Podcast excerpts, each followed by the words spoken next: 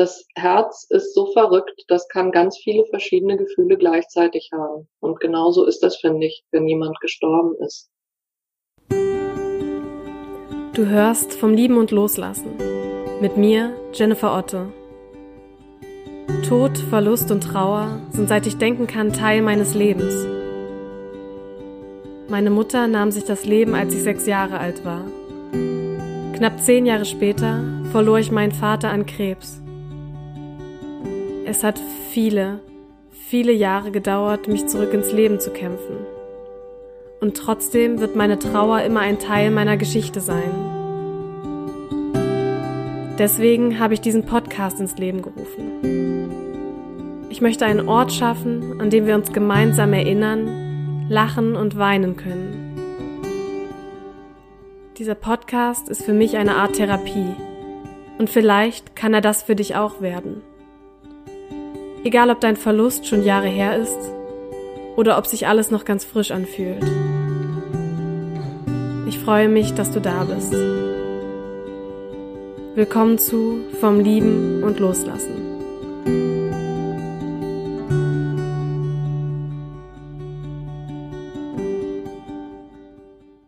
Hey und schön, dass du wieder da bist. Ich bin Jenny. Und heute gibt es wieder ein Interview im Podcast. Und zwar ist das die liebe Silvia. Silvia kenne ich nun schon seit knapp einem Jahr, glaube ich. Äh, ich habe sie auf einer Veranstaltung kennengelernt und sie hat mich wirklich umgehauen. Silvia ist Künstlerin und sie malt ähm, Bilder, die sie selbst äh, Soulboards, also Seelenbilder, Seelenleinwände nennt. Und ähm, auf diesem Event hat sie eins ihrer Bilder mitgebracht, so ein ganz, ganz großes, ähm, das sie extra mit dem ich glaube im Zug äh, hatte sie das sogar transportiert. Das war so ein ganz, ganz wunderschönes Bild, in dem sie so ihren eigenen Seelenzustand und ihre Gefühle ähm, gemalt hat. Also es war so eine Mischung aus Collage und Bild. Und ich war damals wirklich hin und weg, weil es mich so ins Herz getroffen hat. Ja, jedenfalls, was soll ich sagen? Äh, seitdem kenne ich Silvia und Silvia ist ein ganz toller Mensch und ich, äh, als ich sie damals kennengelernt habe, ähm, kannte ich ihre Geschichte gar nicht und habe sie erst mit der Zeit kennengelernt, als ich äh, von meiner eigenen Geschichte erzählt habe. Und Silvia wird heute vor allem von dem Tod ihrer Eltern erzählen, also dem, erst dem Tod ihrer Mutter und dann über den Tod ihres Vaters sprechen. Und ich freue mich ganz so, dass du dabei bist und wünsche dir ganz viel Spaß bei diesem Interview und sage noch kurz dazu, dass es an manchen Stellen im Interview vielleicht ein paar Störgeräusche geben kann. Und ich bitte dich, das zu entschuldigen. Das war eines meiner ersten Interviews. Und ich wollte wirklich dieses Interview nicht nur wegen ein paar kleinen Störgeräuschen rausnehmen. Ich wollte, dass es Leute hören, weil es wirklich wunder wunderschön war und Silvia ein ganz toller Mensch ist mit einer ganz tollen Geschichte und mit solchem Mut und solcher Ehrlichkeit und Offenheit über ihre Erlebnisse und den Tod ihrer Eltern gesprochen hat. Und deswegen hoffe ich, dass wir beide, dass du und dass ich auch einfach mal über diese paar Störgeräusche drüber hören können und uns einfach auf Silvias Worte konzentrieren. Dann atme gern nochmal tief durch. Okay, und los geht's. Ganz viel Spaß mit dieser Folge.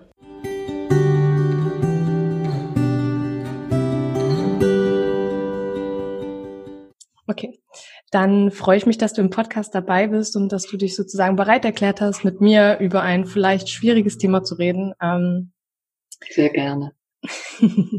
ähm, wie, an wen erinnern wir uns denn heute? Wen hast du denn im Laufe deiner Lebensjahre verloren, an den wir heute denken wollen? Oh, also da ich ja nun schon die 50 äh, erfolgreich überwunden habe, sind das diverse Menschen, die ich verloren habe. Also wenn ich chronologisch vorgehe, ähm, wer mir sehr wichtig war, ist mein Großvater mütterlicherseits. Den habe ich verloren. Ja, da war ich ungefähr so alt wie meine Tochter jetzt, also mit elf, zwölf, zehn, elf, zwölf.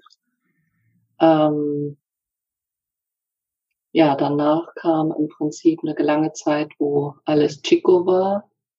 Dann waren da noch die Großelterlich, äh, Großeltern väterlicherseits, denen war ich aber nicht so nah. Das habe ich mir so aus der Ferne mitbekommen und kann mich nur so, ja, schade, dass die nicht mehr da sind, aber so wie Nachbarn, ne? Also die waren nicht so wichtig in meinem Leben.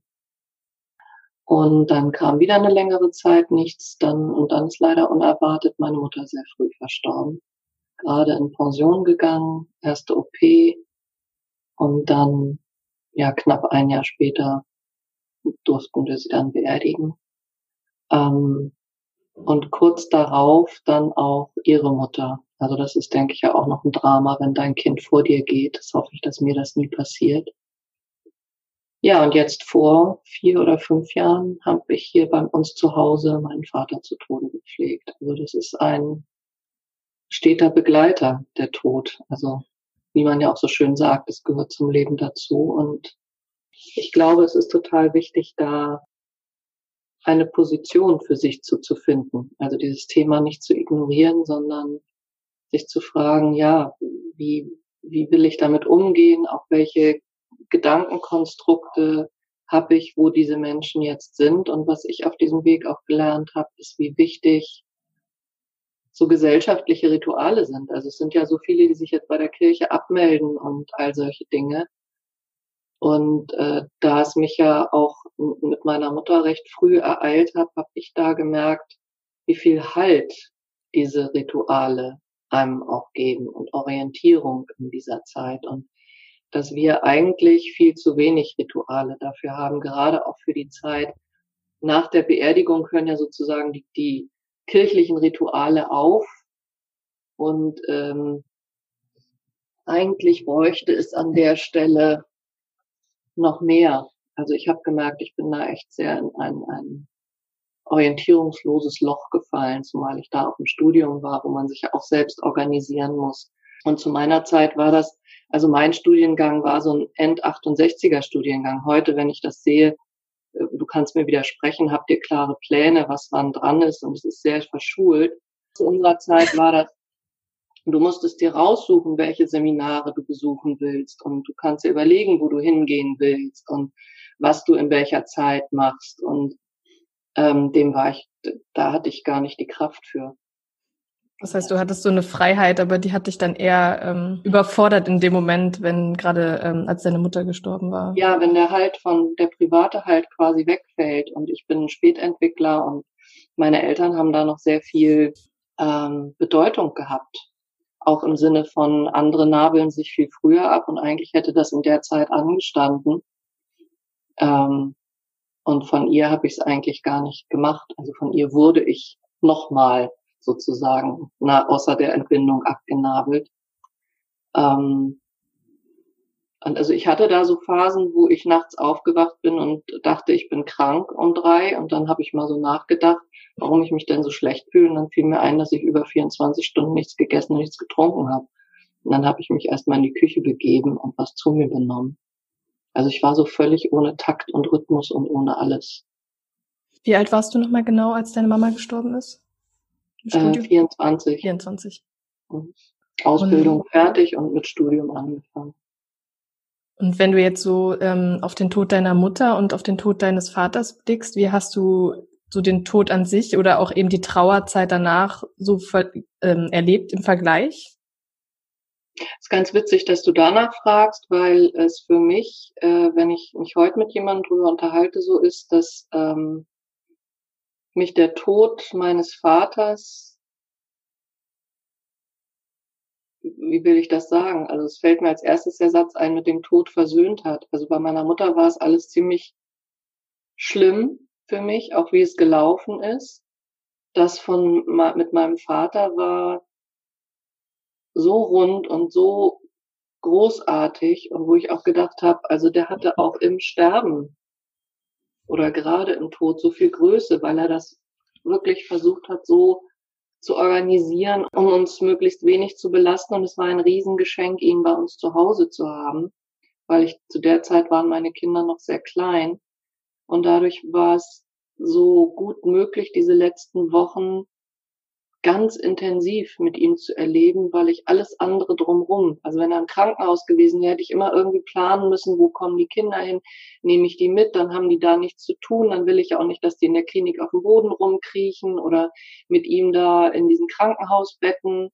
Und hier haben die halt mit ihm zusammen Kinderstunde geguckt und wir konnten ihn zum Essen rüberholen und ähm, die Tür aufmachen und er hat dann mitgekriegt, was auf der Terrasse los war. Und es war so, ein ganz harmonischer, fließender Übergang. Und bei meiner Mutter war es halt insofern auch schwierig, weil die vor der ersten OP gesagt hat, wenn das Krebs ist, will ich das nicht wissen. Und wir haben ein Jahr um sie rumgeeiert.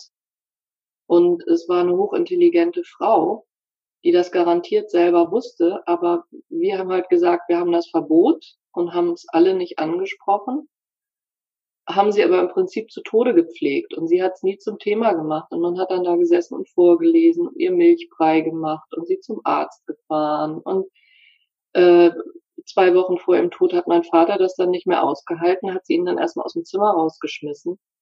Also das sind so ähm, Momente, die sich echt eingebrannt haben, wo ich gedacht habe, das ist so furchtbar, wenn man nicht wirklich Abschied nehmen kann. Das heißt, sie hat dir so ein bisschen das sich selbst genommen, dieses Abschied nehmen, aber euch auch das ja. genommen, ja.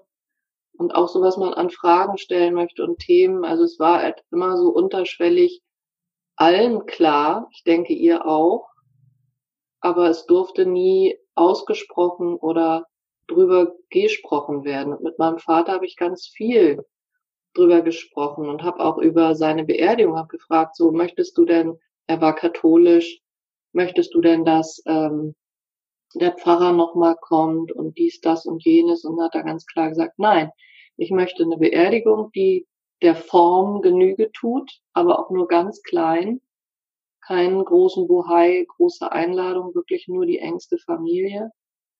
Und ähm, bevor ich sterbe, möchte ich von der Kirche hier niemanden mehr sehen. Also der hat wohl im Krieg und drumherum Sachen erlebt, wo er gesagt hat, die Vertreter der Kirche sind beim, für mich gestorben, so wie die das ihm gegenüber gelebt haben. Mhm. Und das fand ich toll. Also einfach da sitzen zu können und ähm, immer wieder mit ihm über alles sprechen und fragen zu dürfen, was mir auf dem Herzen liegt. Es sind immer noch viel zu wenig Dinge angesprochen worden. Oder klar, jeder Mensch nimmt auch äh, Dinge mit in den Tod, wo einem dann hinterher einfällt, ach, hm, da hätte ich jetzt gerne nochmal mit Ihnen drüber gesprochen.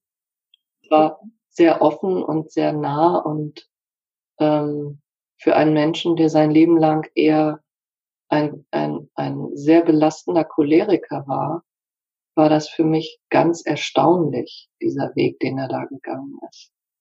Also da hat er sich von einer völlig für mich ganz fremden Seite gezeigt.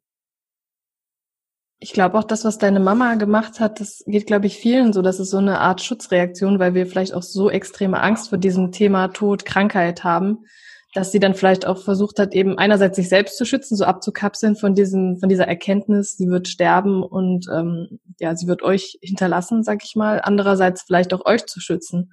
Ähm, aber ich äh, habe das, also ich bin auch selbst so der Meinung, dass es total wichtig ist, aber eigentlich darüber zu reden, alles offen zu legen. Und ich glaube, dass man das den Leuten, die bleiben, wie du jetzt geblieben bist nach, dein, nach dem Tod deiner Mutter, eher schwerer fällt. Also so geht's mir auch, wenn nicht darüber geredet wird. Also für mich ist alles, was totgeschwiegen wird, total belastend, während ich mit der Wahrheit oder einfach mit dem Ausgesprochenen und nochmal darüber reden viel besser umgehen kann. Und das ist, glaube ich, total, also denke ich, für die meisten Menschen so.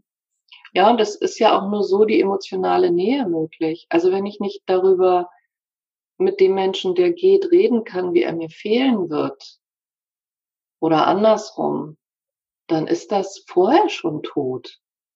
Also wo ist dann die Verbundenheit? Also wo ist dann die, die Nähe? Ähm, wie soll das funktionieren, wenn ich meine Trauer für mich behalten soll? Wie soll ich dem anderen dann nah sein? Wenn quasi das Leid, was ich da sehe, ähm, mich im tiefsten Kern verzweifelt macht. Und wie bist du dann so den Jahren nach dem Tod deiner Mutter damit umgegangen? Du hast gesagt, du bist erst so in ein Loch gefallen. Wie, wie ging das dann weiter? Ach, ich habe das, äh, glaube ich, einfach durch die Art, äh, weil ich eben ja auch mit Bildern arbeite und, und das ist ja quasi mein Business. Ähm, jetzt fällt es mir gerade ein, eigentlich ist das da auch losgegangen. Also weil sie hat immer, oh Kind, mach nicht die Kunst zum Thema, das ist ganz gefährlich und oh, Lehrerin ist ein sicherer Weg, aber bloß nicht mit Kunst. Ähm, da habe ich, glaube ich, nachdem sie gestorben ist, das ist, glaube ich, meine Art von pubertärer Abnabelung gewesen, dass ich gesagt habe, und jetzt mach ich das. und habe dann äh, zwar nicht mehr den, den Weg in, in die Schule gewählt, aber eben ähm, entdeckt, dass es in Hamburg eine Ausbildung zur Kunsttherapeutin gab und habe äh, meine Mutter hatte großartigerweise, weil sie für ihre Generation recht spät Mutter geworden ist, eine Ausbildungsversicherung für mich abgeschlossen. Und die war mir, als ich 21 wurde, ausgezahlt. Und das habe ich immer gehütet wie den Heiligen Gral, so nach dem Motto, wenn mal irgendwas wirklich, wirklich Wichtiges für dich ist, dann nimmst du das Geld. Aber du machst das nicht für eine nette Reise oder irgendeinen Joke, dass du da rangehst. Und äh, dann kam eben diese Ausbildung und das war im Prinzip auch die erste größere oder große Sache, die ich mir komplett selbst finanziert habe. Die ging über fünfeinhalb Jahre und ich glaube, dass ich äh, in dieser Zeit, du musst ja in so einer Therapieausbildung auch immer selbst Eigentherapie machen und lernst ja dann auch viele Techniken, dass, ähm, dass ich das damit verarbeitet habe und dass vielleicht sogar ihr früher Tod ähm, ein Stück weit meinen weiteren Weg bestimmt hat. Also weil ich dann gemerkt habe, ähm, nee, ich, ich will gar nicht so Künstlerin werden, die ihre Bilder in, in Galerien ausstellt und, und verkauft, weil das weiß ich selber, dass ich kein Picasso bin. Also so. Aber ich habe halt schon immer gemalt, um mich auszudrücken. Und ähm, durch diese Ausbildung habe ich da ganz viele Möglichkeiten gelernt, das noch gezielter und, und besser zu tun und dann sogar auch durch das Malen ähm, Dinge, die einem gar nicht bewusst sind, reflektierfähig zu machen, weil die dann im Bild, wenn du auf eine bestimmte Art und Weise malst, plötzlich wird da irgendwas sichtbar, wo man erst sagt, hm, das sind Schatten und hm, und wie geht denn das und hm, und plötzlich guckt dich da irgendwas an, wo du eine Stunde später, wenn du es ausgestaltet hast, sagst, ach, echt, das erinnert mich total an hm, hm, hm, hm. und dann äh, geht assoziativ total die Post ab. Und ähm, klar habe ich da über Jahre ganz intensiv auf die Art und Weise gearbeitet und ähm, da habe ich es mitverarbeitet. Das ist spannend. Das heißt aber auch, der, das klingt so, als hätte der Tod deiner Mutter dir auch nochmal eine ganz neue Perspektive in deiner, also in der, in der Kunst sozusagen eröffnet, eine Tiefe reingebracht, die vielleicht ja. Sonst. Ist mir jetzt justament erst klar geworden. Ich habe immer gedacht, durch Zufälle und hm, hm, hm, aber das war eigentlich ziemlich, also quasi ein Jahr, glaube ich, nach ihrer Beerdigung habe ich diese habe ich den Einstieg in diese Ausbildung. Da war noch ein einjähriger Vorlauf und, und, und, aber ähm, ja, da hat der Weg angefangen. Witzigerweise. Spannend, ja. Mit diversen Schlenkern, also nochmal wieder ein bisschen weg davon und jetzt ganz doll wieder dahin zurück. Aber ja. Mh. Und auch vielleicht sogar durch dieses, dass ich es mit ihr nicht besprechen konnte, zu sehen, wie wichtig es ist, Menschen zu haben, mit denen man über sein Innerstes reden kann. Und das geht ja manchmal mit witziger Weise oder verrückter Weise mit denen, die dir am nächsten stehen, oft am schwersten. Oder irgendwie hakt es da oder geht da schwierig oder und ähm, ich schätze das sehr, dass ich auf meinem Weg immer wieder Menschen hab äh, oder treffen durfte, die an irgendeiner Weichenstellung die Geduld hatten, ganz lange mit mir intensiv sich auseinanderzusetzen. Und jetzt ähm, möchte ich halt gerne auch so jemand sein. Also da ist vieles durch diese Erlebnisse entstanden. Ja, und es ist auch total spannend, wie man dann im Nachhinein dann so ähm, sieht, was das für neue Wege eröffnet hat, glaube ich. Ja. Ja. Und witzigerweise jetzt, ich habe ja so den Bogen von meinem Großvater über mhm. mhm. und ähm, der erste Mensch, der wirklich so bedingungslos einfach da war und mich hat machen und äh, puzzeln lassen, war mein Opa. Der ist da halt einfach immer Pfeife rauchend über sein Grundstück geschritten oder ist mir auf dem Heimweg von der Schule entgegengekommen Wie alt warst du da, als dein Opa gestorben ist? Viel zu klein. Zehn, elf. Hm. Ja, der war so ein sicherer Hafen. Ich bin auch immer, ähm, also wir haben ganz in der Nähe unserer Großeltern mütterlicherseits gewohnt und da meine Mutter unterrichtet hat, mein Vater ja auch nur am Wochenende da war, ähm, habe ich eigentlich so ganz viel Lebenszeit der ersten Jahre mit und bei meinen Großeltern verbracht. Ein Grundstück mit viel mehr inneren Bildern als das unsere zu Hause. Ist, äh, war dein Opa auch krank oder wie, wie kam es dazu, dass er gestorben ist? Der ist an, ähm, der hatte, glaube ich, Speiseröhrenkrebs, weil er halt immer Pfeif äh, Zigarre geraucht hat. Ich habe heute noch so ein paar Zigarrenkästen von ihm. da hat meine Mutter immer ihre Unterlagen drin sortiert. Mein Vater ist wahnsinnig geworden. ähm, aber egal. Äh, die, die, er hatte eben Speiseröhrenkrebs, das weiß ich noch. Er hatte dann auch immer für die Bestrahlung so bunte Markierungen im Gesicht. Mhm. Und hatte dann auch so ein, so ein, so ein äh, ist dann immer, er war ein sehr, sehr, ich glaube, der war fast zwei Meter großer, kräftiger Mann und ist dann halt auch immer schmaler geworden. Und ich glaube, für irgendeine Diagnostik haben die dem Kontrastmittel gegeben und dann hatte er einen Darmverschluss. Ui. Und daran ist er dann gestorben. Ich weiß das aber nicht so richtig, weil zu der Zeit durften Kinder ja so gut wie gar nicht ins Krankenhaus. Mhm. Also ich weiß, dass ich später mal irgendwann einen, einen Brief von ihm gefunden habe, wo er mir geschrieben hat und das erklärt hat. Und wie sind deine Eltern, also deine Mutter vor allem zu der Zeit dann, das war ja ihr Vater, richtig? Wie ist die damit umgegangen, wenn du sagst, ihr eigener Tod war für sie so ein Tabuthema, darüber hat sie kaum gesprochen. Wie ist sie dann damit umgegangen oder wie hat sie mit euch auch darüber kommuniziert? Ganz wenig. Also ich glaube, sie hat das immer versucht, von uns fernzuhalten. Ich kann mich nur erinnern, dass sie einmal eben furchtbar weinend da im Wohnzimmer saß und auf der anderen Seite, ich glaube, zu der Zeit hat sie dann auch ganz viel angefangen, so Bücher über, ähm, das war so die Zeit, wo das zum ersten Mal Menschen öffentlich gemacht haben mit so Nahtoderfahrungen. Mhm. Und äh, wo die Frau Kübler-Ross mit den Phasen des Sterbens und äh, so erste Literatur zu dem Thema rauskam. Und äh, die hat sie gelesen und dann hat sie auch ab und zu mal so von, von Geschichten aus diesen Büchern erzählt. Ähm, aber ansonsten ist das mehr so von ihr und ihrer Schwester, und meine Oma war da ja auch noch da, ähm, abgewickelt worden und mit zehn Jahren, also ich war einfach da auch noch nicht so wirklich diesseits mit zehn Jahren. Mhm. Wenn ich mir angucke, wie wach und, und fit und klar meine Kinder im Grundschulalter schon waren, äh, ich glaube, ich bin da noch mehr so durchs Leben geflirrt. Und ich habe da auch selber nicht so viel mitbekommen.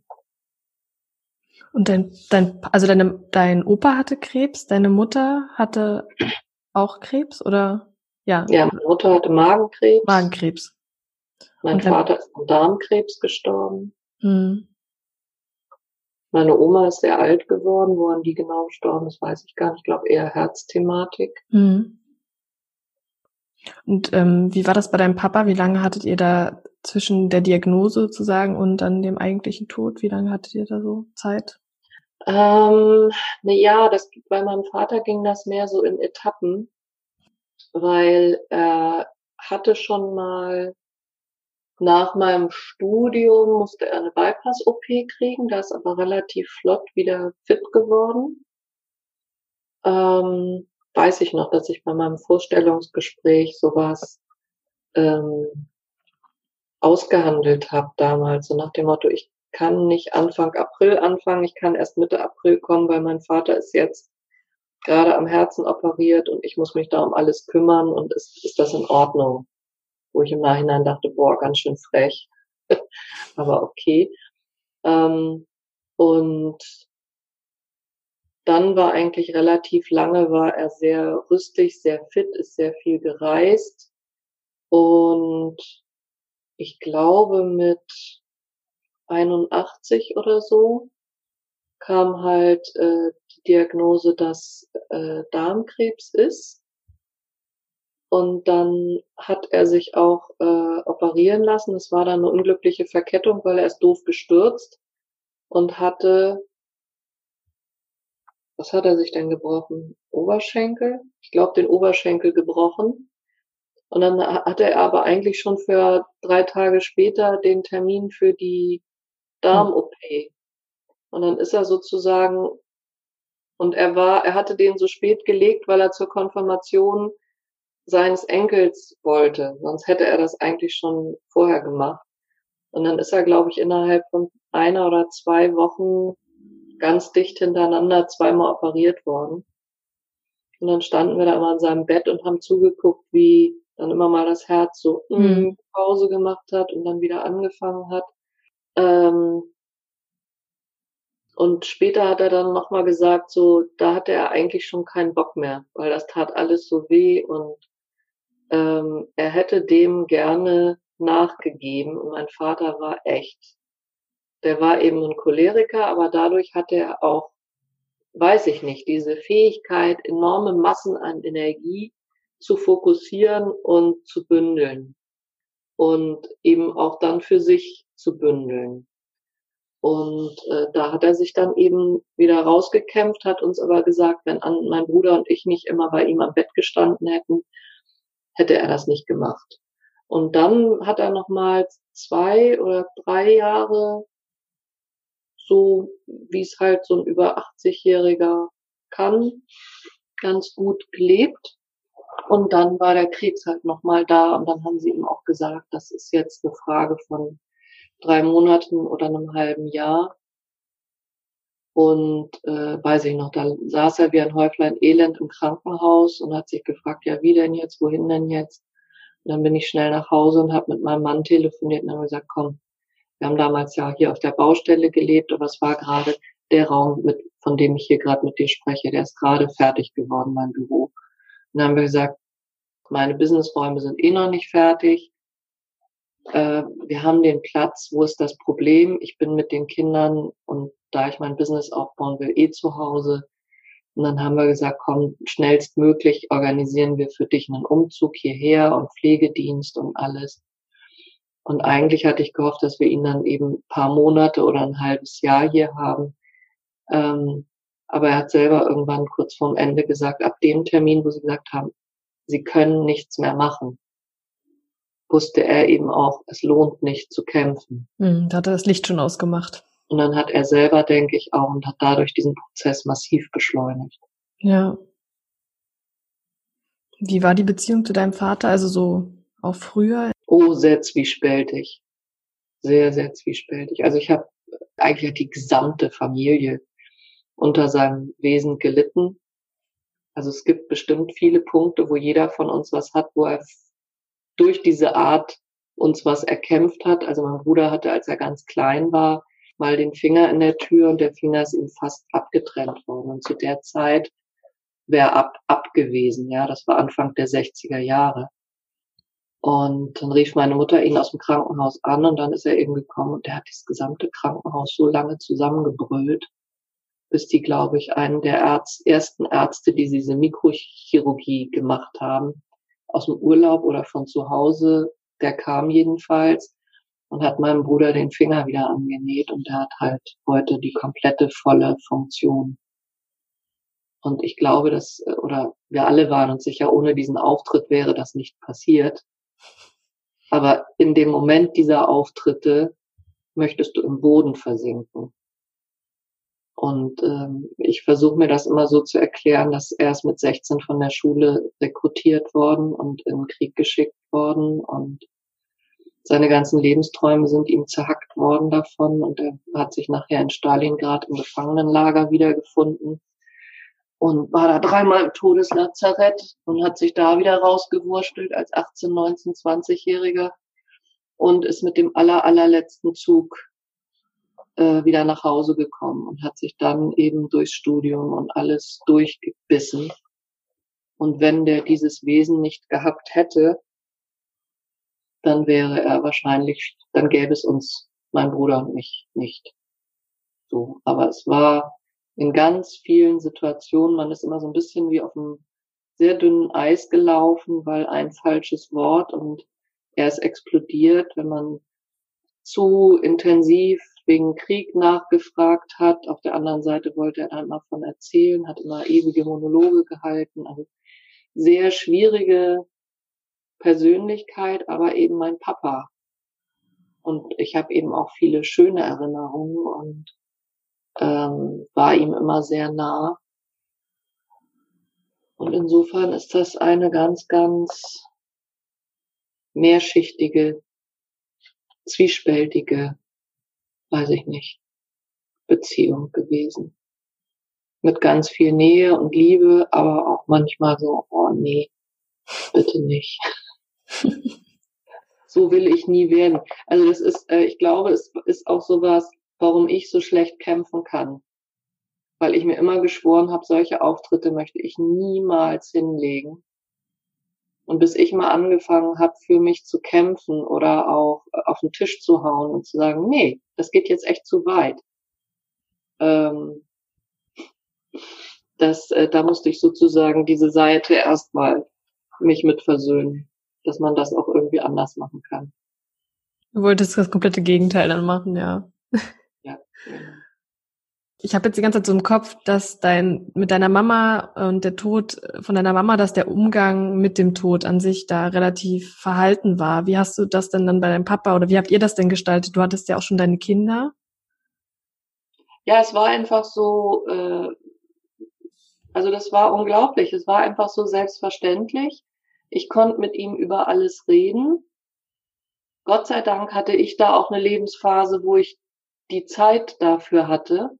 Also heute denke ich oft, oh, verdammte Kacke, ich muss jetzt so Gas geben, wer weiß, wovon ich im Alter lebe. Alle Alten meiner Familie habe ich gepflegt, begleitet, gemacht und getan. Und ähm, wer es für, wird für mich dann mal wer da sein in der Art. Auf der anderen Seite ist das, empfinde ich das auch als ganz großes Geschenk, so für die Lieben meiner Familie Zeit gehabt zu haben. Also dass ich nicht sagen musste, oh Papa, so hast du jetzt alles, ich muss jetzt arbeiten fahren und du musst jetzt irgendwie acht Stunden klarkommen und dann sind wir wieder da, sondern ich war hier.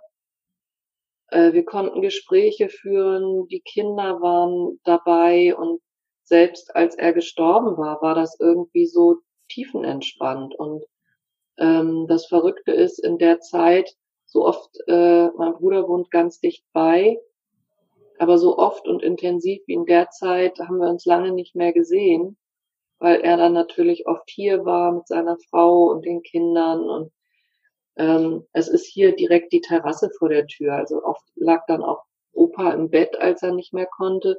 Und wir haben auf der Terrasse gesessen und gegrillt und das Fenster aufgemacht, damit er unsere Stimmen hören konnte. Und ich hatte, es war bei meinem Vater auch so, er war halt immer so ein Individualist.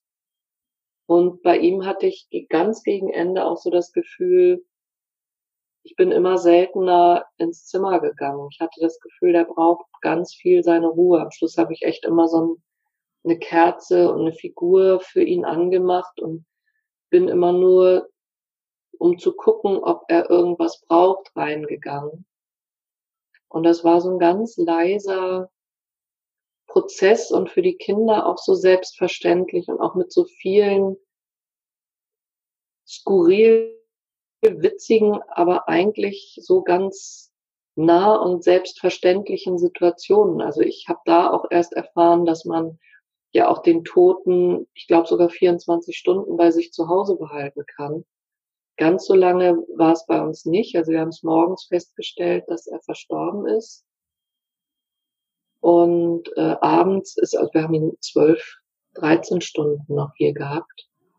Aber da war halt immer wer da und jeder konnte für sich ins Zimmer gehen und auf seine Art Abschied nehmen. Und morgens war das eben auch so witzig, dass ähm, die beste, und meine Tochter war da, glaube ich, vier.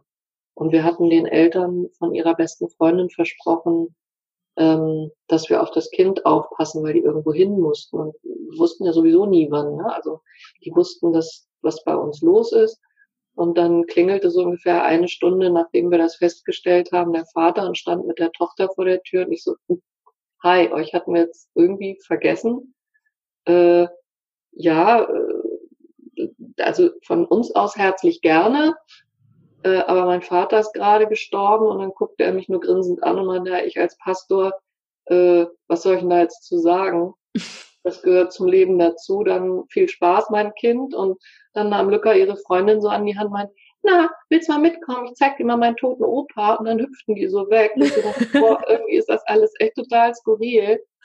Ähm, aber ich merke das auch an Gesprächen heute, ähm, dass das für Lücker so, ja, und, und dann hatten die quasi vom Bestattungsunternehmen meinen Vater abgeholt und ich komme wieder rein und höre total das Gekicher hier hinten aus dem Zimmer und bin dann mal gucken gegangen und dann saß Lücker, ich glaube, mit, mit meinem Sohn auf dem Bett.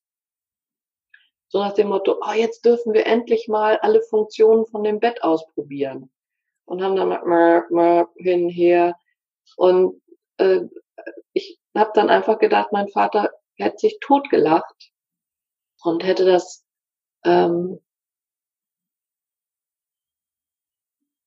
schön gefunden. Ja. Und genau das empfinde ich als so ein Riesengeschenk, dass das einfach absolut selbstbestimmt war. Von vorne bis hinten.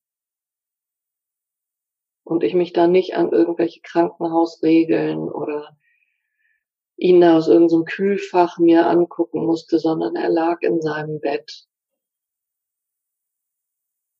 in unserer Umgebung, in unserem Tempo, auf unsere skurrile Art. Das ist echt schön, weil auch nicht so dieses, wir müssen das jetzt genau so und so machen ähm, oder so macht man das an da irgendwie hintersteht, sondern ihr habt das so auf eure Art gemacht und ja, dieser kindliche Aspekt, den finde ich total schön, dieses, na, dieser natürliche Umgang, also wie es eigentlich ja sein sollte dass der da reinkommt und dass ihr das so gestaltet habt, wie ihr das eben wolltet und nicht euch aufzwingen lassen habt, so macht man das eben oder irgendwas.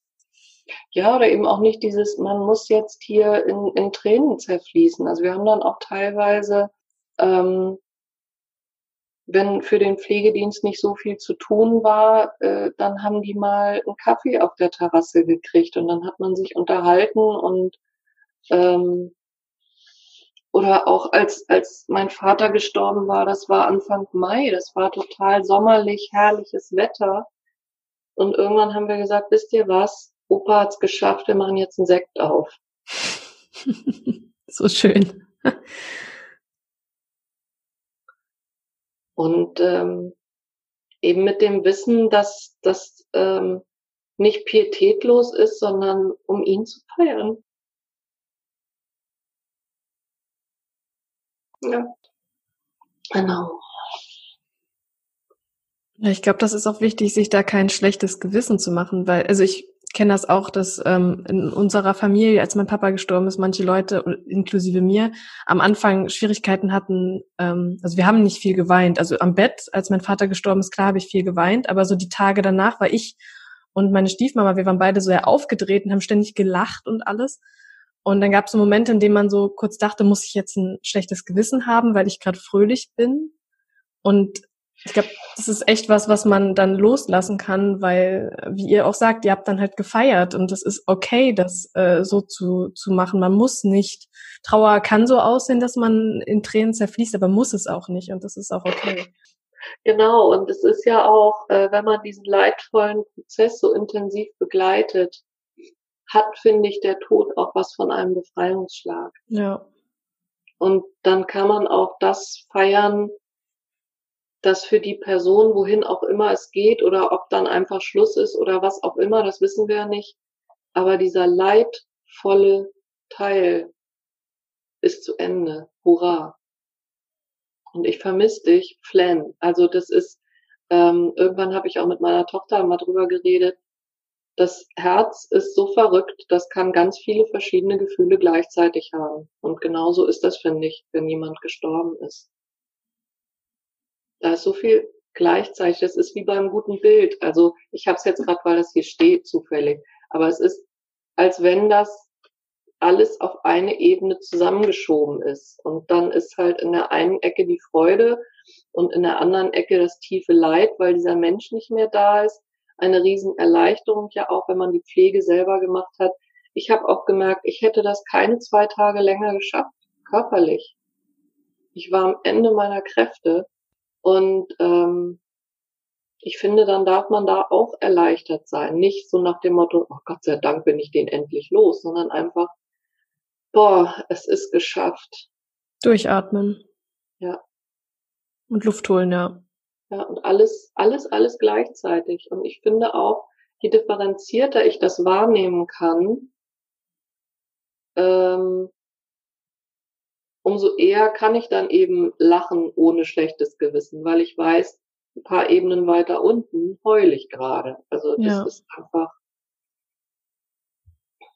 in meinem System stimmt es. Punkt. Also ich musste auch bei der Beerdigung total aufpassen, nicht riesig loszulachen, weil ich gewusst hätte, mein Vater hätte das so klasse gefunden, weil er hatte so einen leicht pieksigen Humor ich weiß nicht, wie das bei euch ist. Also bei uns waren halt da diese Sargträger und ich finde, die haben ja sowieso für sich schon mal was sehr Skurriles. Wenn die dann, die kennen die Person nicht, die grätschen da für die Beerdigung rein, haben im Prinzip nichts damit zu tun, bemühen sich ein ganz wertneutrales Gesicht zu haben und tragen dann nun diesen Sarg hinter und wollen den dann mit Würde runterlassen. Und dann ist der eine über dieses Geklöter, was die da immer liegen haben, gestolpert und wäre beinahe hinter dem Sarg hergeflogen. Und mein Vater, der hätte sich auf die Schenkel geklopft. Er hätte gesagt, wie göttlich ist das denn? Ähm, und das wäre dann, glaube ich, für viele Trauergäste sehr komisch gekommen, wenn die Tochter da ein schallendes Gelächter ausgebrochen wäre. Aber in meinem System ähm, hat's halt gestimmt, weil ich meinen Papa kenne und weil ich weiß, dass so ein bisschen Galgenhumor manchmal auch was Schönes hat, was Entlastendes. Ja, das glaube ich auch. Und du hast ja der sozusagen selbst den Rahmen für deine Trauer gesteckt und das ist dann ganz ja. schön. Naja, und du hast auch gefragt, wie haben wir es denn äh, zelebriert? Also es war einfach, dass wir das Geschenk großartiger Leute hatten. Wir hatten einen ganz tollen Pflegedienst die sehr, ähm, zum Glück hatte ich das schon viel vorher angeleitet. Die haben ihn schon bei sich zu Hause unterstützt. Also die kannten sich auch größtenteils schon. Die haben das super gemacht. Dann äh, war sein Hausarzt grandios. Ähm, auch so mit dieser Palliativbegleitung.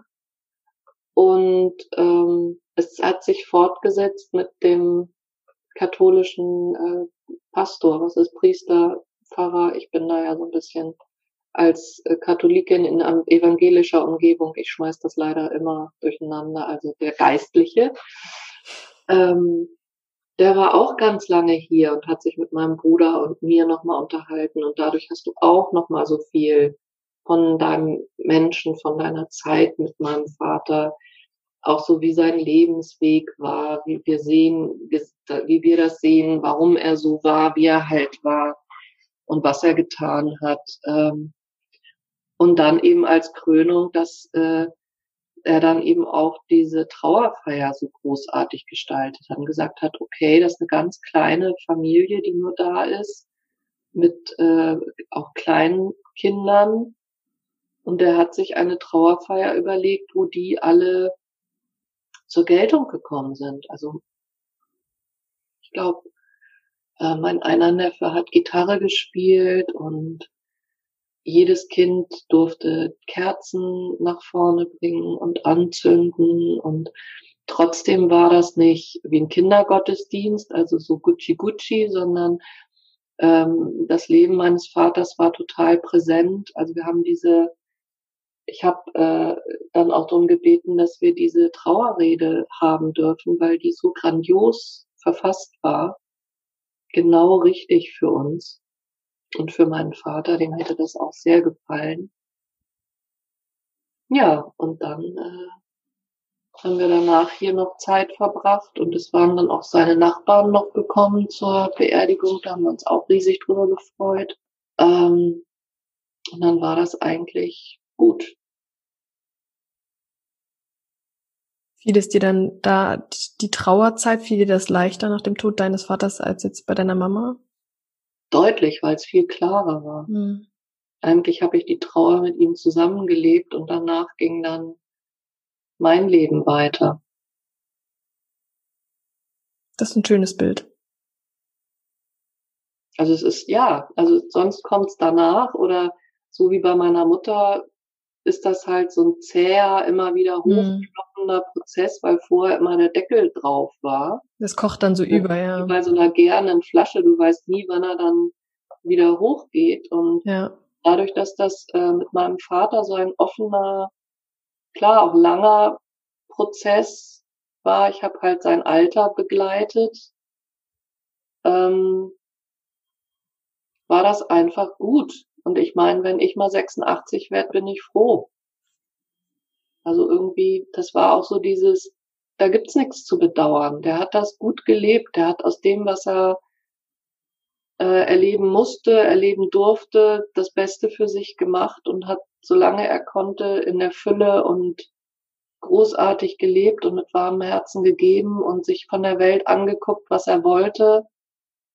Der hat total selbstbestimmt gelebt. Also was gibt's da zu bereuen?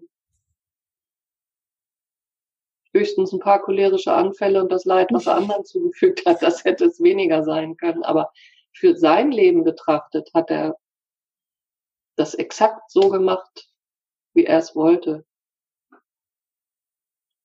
Ist das eine Erkenntnis, die dann auch Einfluss auf dein Leben hatte oder hat? Dass er alles so gemacht hat, wie er das wollte und nicht zu bereuen hat? Ist das so für dich wichtig? Ich glaube, ein gutes Nebenprodukt ist mein Business. Also das ist auch ein Nebenprodukt der Gespräche mit ihm. Also wo ich dann zumindest von ihm noch quasi den Segen für diesen Weg, wo sie ja auf mich eingeredet haben, wie auf einen toten Hund das nicht zu tun bekommen habe. Wenn ich jetzt manchmal merke, okay, einen Traum zu realisieren heißt nicht immer, dass es traumhaft ist. Das sind auch viele Momente, wo es echt knirscht und hart ist und man zweifelt, ob, du weißt ja nicht, wenn du dich selbstständig machst, ob es läuft. Aber er hat ähm, durch die Dialoge, die wir geführt haben, eben auch gesehen, viel was anderes ist für, für mich als Mensch gar nicht drin. Und ähm, letztendlich hat er, glaube ich, vieles so nach dem Tenor gesagt, das Leben ist so kurz, sieh zu. Also ähnlich wie, ähm, da hatte ich, glaube ich, mich zum Diplom gemeldet. Und dann hat meine damalige Ausbilderin von der Kunsttherapie, bei der ich auch Assistentin am Institut war, mich gefragt, du, da ist in ähm, Südafrika äh, der Welt äh, Worldwide äh, Psychotherapy Congress. Da will ich hin, da möchte ich Workshops halten. Willst du mit? Willst du mir assistieren? Ich hätte dich gerne dabei. Und ich hatte mich zum Diplom gemeldet, ja, angemeldet. Da stehen Termine. Da habe ich gedacht, oh, verdammte Axt. Wäre man echt spannend, ne? Zumal das äh, kurz nach der Öffnung da, in der Apartheid und dann sollte das einer, einer ehemals farbigen Universität sein. Und da waren, äh, da ging es dann auch um das Thema Sangoma, also so die Medizinmänner in Südafrika und Psychotherapie, wo sind, wo sind Parallelen? Also total spannend. Und dann habe ich gedacht, naja, ruf mal deinen Vater an, äh, der muss ja schließlich auch einen Teil deines Weges, hat der grandios mitfinanziert ähm, der wird dir dann schon den Kopf zurechtrücken und dann ist das Thema vom Tisch. Dann habe ich ihn angerufen, ihm das erzählt und hat er gesagt, du bist schön blöd, wenn du das nicht machst. Wie viel Geld brauchst du? Geil. Mega. Und er hat einfach diese Größe gehabt zu sehen, was wichtig ist. Und das war eine total wichtige Reise für mich.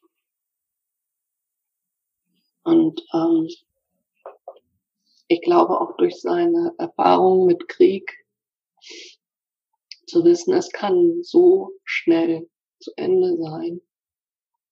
Und ähm, klar haben meine Eltern immer gesagt, du musst lernen, du musst äh, qualifiziert sein und du musst äh, einen guten Job haben, auf jeden Fall. Ähm, aber von meinem Vater kam eben auch dieses, den Job nimmst du nicht mit ins Grab. Du nimmst das mit, was du erlebt hast, was du mit Menschen geteilt hast, was du erfahren hast. Und ähm, das ist etwas, was meine Lebensführung massiv beeinflusst. Und einfach, ich glaube auch durch diese vielen Tode, die ich erlebt habe. Und na klar habe ich mich mit den Leben dieser Menschen und ich habe einfach auch das Geschenk besonderer Menschen in meinem Leben. Also meine Oma ist 1900 geboren als siebtes Kind. Die hat sich als, glaube ich, erstes Mädchen in Leipzig ertrotzt, auf dem jungen Gymnasium Abitur zu machen. Hat die Lehrerausbildung gemacht, als dann in Deutschland kam, Frauen zurück an den Herd. Hat ihren Mann so lange genervt, dass die, ich glaube, 1924 nach Argentinien ausgewandert sind, um da an der deutschen Schule zu unterrichten. Krass. Oder meine Mutter hat äh, zwei abgeschlossene, einmal in die, die sind danach gegen Ende des Krieges, die mussten wieder zurück nach Deutschland, weil Lehrer bei Hitler eingenordet werden mussten und haben dann gesehen, also hier in Deutschland, das geht nicht und sind dann an die deutsche Schule nach Madrid und haben da das Kriegsende erlebt, so dass meine Mutter und ihre Zwillingsschwester da Biologie und Chemie auf Spanisch mal eben studiert haben, nach dem Krieg als Frau. Und dann sind die wieder nach Deutschland gekommen, haben gemerkt, hier als studierte Chemikerin oder so bist du nur ein Labormäuschen. Da hatten sie keine Lust zu und dann haben die nochmal eben Mathematik und Chemie höheres Lehramt studiert. Und also ich sage mal, in, in, der Historie der Frauen in meiner Familie, also ich glaube, das ist auch etwas durch den Tod. Ich gucke viel, ich sage jetzt so, wer hinter mir steht, also äh, familienstellmäßig, also wer vor mir war und, und wie die ihr Leben gelebt haben. Und ich glaube, da ist immer dieses schon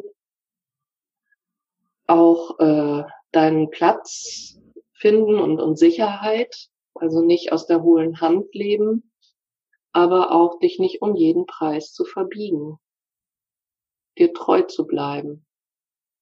Und äh, als Frau, also ich habe an der Schule mich auch immer, weil ich in diesem Gefüge groß geworden bin. Ich habe ja mehr Zeit mit dieser Oma verbracht und mit meiner Mutter als allen anderen. Ich dachte, was reden die denn hier alle von Emanzipation? Wo ist denn das Problem? Das ist doch alles längst gelebt. Der Drops ist doch längst gelutscht. Und habe erst in der Oberstufe irgendwann mal begriffen, äh, Moment, in anderen Familien sieht das ganz anders aus. Und wenn ich heute so gucke, dann denke ich, ich habe zwar fünf Ausbildungen, aber im Vergleich zu dem, was diese Frauen geleistet haben, habe ich noch nichts geleistet in meinem Leben. Und äh, ich glaube, das ist auch durch diese vielen Tode mal zu gucken, wo verorte ich mich in meinem Familiensystem? Und nicht nur auf mein Leben zu gucken. Also das sehe ich bei, bei vielen, vielleicht gucke ich da auch nur oberflächlich, aber wenn ich dann mal so Frauen in meinem Alter sehe, die noch beide Mütter haben, die beide Väter haben, die ständig Babysitter für ihre Kinder haben, die ihren Werdegang völlig unbelastet, immer unterstützt von zwei Seiten, möglichst noch von allen Schwiegereltern und Schwiegermüttern äh, auf Händen durchgetragen werden denke ich mal, ihr wisst überhaupt nicht, wie gut ihr das habt. Ich mache das alles alleine.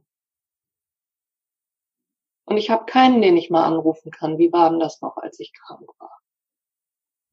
Ich glaube, das Geschenk eines solchen Lebens, also eines Lebens, in dem man eben Verlust erlitten hat, auch wenn man, ähm, egal ob man alt oder jung ist, ist eben eine ganz enorme, also Dankbarkeit, zumindest ist es das bei mir, die man vielleicht stärker erlebt, ähm, eine große Selbstständigkeit oder Selbstverantwortung, die man ab einem bestimmten Punkt, du wie ich wahrscheinlich auch erlernen musst und auch wahrscheinlich wird es anderen Leuten so gehen. Und eine ganz, ähm, ganz enorme Tief, also für mich hatte ich immer das Gefühl, jeder Tod in meiner Familie oder in meinem Umkreis hat nochmal so eine Ebene mehr in mein Leben gebracht, so eine, so noch eine Tiefe, die dazu mhm. kam. Und das sind, das ist, also das ist das, was du gerade, was ich gerade so rauskristallisiere, was du sagst, das, das kann ich voll nachvollziehen. Also das fühle ich auch so, dass man, dass das ganz andere Perspektiven nochmal im Leben auch eröffnet und das auch ein Geschenk sein kann.